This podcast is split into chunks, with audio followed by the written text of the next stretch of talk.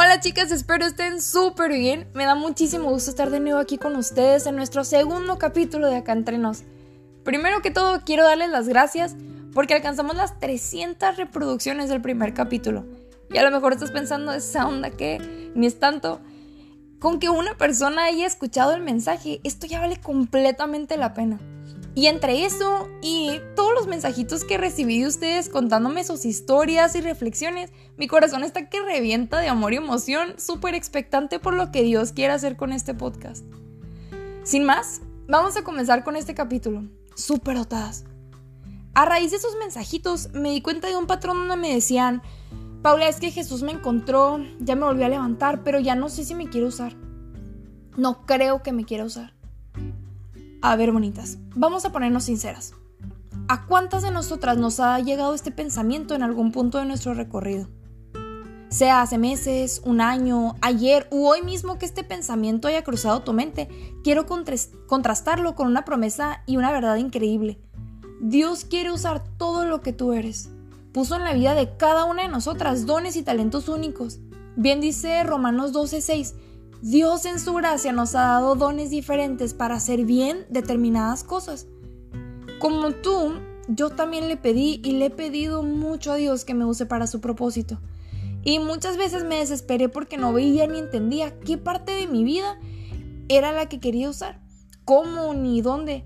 Y aún hay muchas cosas que no entiendo y hay muchas cosas que nunca voy a entender, pero puedo agarrar todo esto y verlo con unos ojos diferentes con la idea de que cada área de mi vida, hasta el detalle más pequeñito, puede servirle.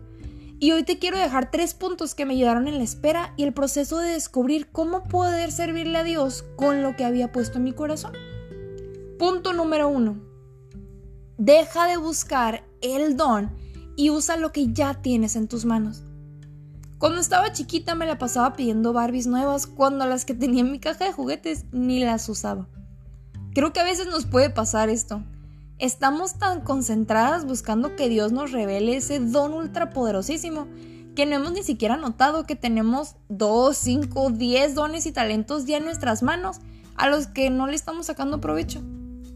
Te voy a invitar a hacer una listita de las cosas que te gusta hacer, las cosas que te gustaría aprender a hacer, las cosas que te gustaría hacer y las cosas para las que eres buena.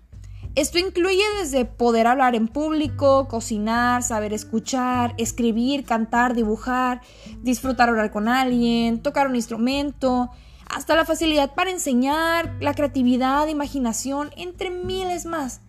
Dentro de esta listita tú te vas a poder dar cuenta de todas esas áreas de oportunidad en las que puedes trabajar y qué acciones puedes ir tomando para alcanzar esas metas. Punto número 2 los dones de la otra son de ella y mis dones son los míos. Así de sencillo, con peritas y manzanas para que no quede lugar a duda.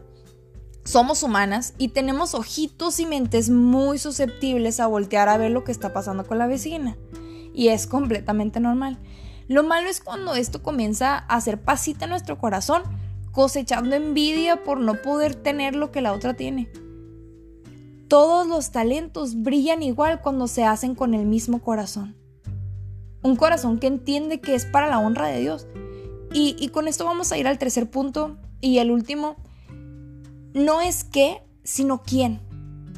Recuerda que tu valor no está en lo que haces, sino en quién Dios dice que eres.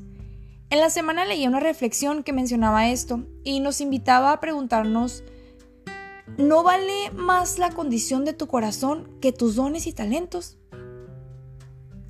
Es bien importante hacer, pero es más importante el cómo. Cuando servimos con un corazón que está completamente conectado con Dios, podemos entender que no es el lugar, no es el qué, sino lo que quiera hacer Dios ahí. Dice Colosenses 3, 23 al 24. Trabajen de buena gana en todo lo que hagan, como si fuera para el Señor y no para la gente Recuerden que el Señor los recompensará con una herencia y que el amo a quien sirven es Cristo.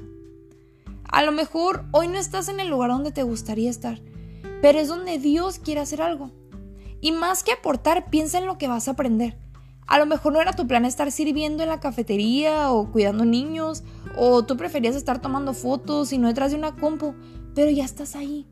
No te estoy invitando a que te conformes, sino que aproveches la oportunidad de aprender algo nuevo, de ayudar de una manera nueva, de hacer las cosas diferentes y disfrutar y dar tu mil por ciento cada segundo porque lo estás haciendo para entregárselo a Jesús.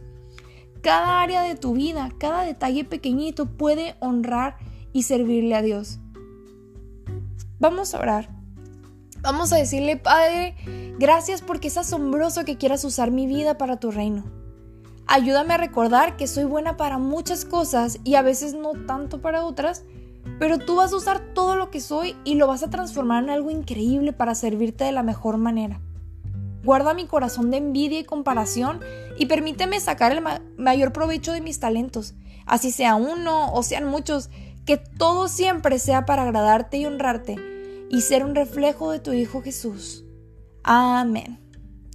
Chicas, fue un placer platicar hoy con ustedes. No se les olvide seguirnos en Instagram. Estamos como acá Ahí estamos publicándoles fotitos, eh, los mismos links de los podcasts y reflexiones diarias. Las quiero. Dios los bendiga muchísimo y si este capítulo fue de bendición para ti o crees que le podría servir a alguna amiga, no se te olvide compartir. Nos vemos en la próxima. Bye bye.